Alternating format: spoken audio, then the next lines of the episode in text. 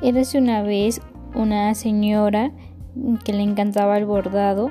La señora tiene origen del municipio de Tenango de Doria, en, el estado de Hidalgo. Realizó un fascinante una artesanía, un bordado llamado Tenangos, debido al origen, al estado del origen.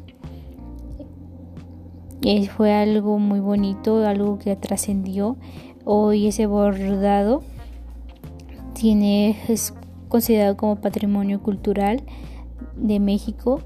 Siento que debería de ser reconocido.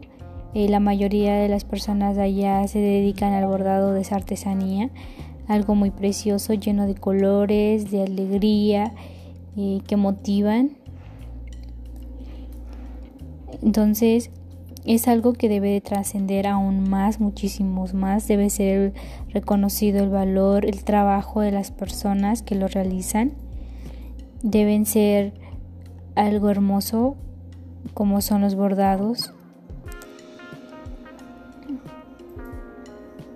El bordado genera alegría, pasión, muchísimas emociones que cualquier persona que lo ve se emociona por los simples colores y los estilos de los dibujos que ellos tienen.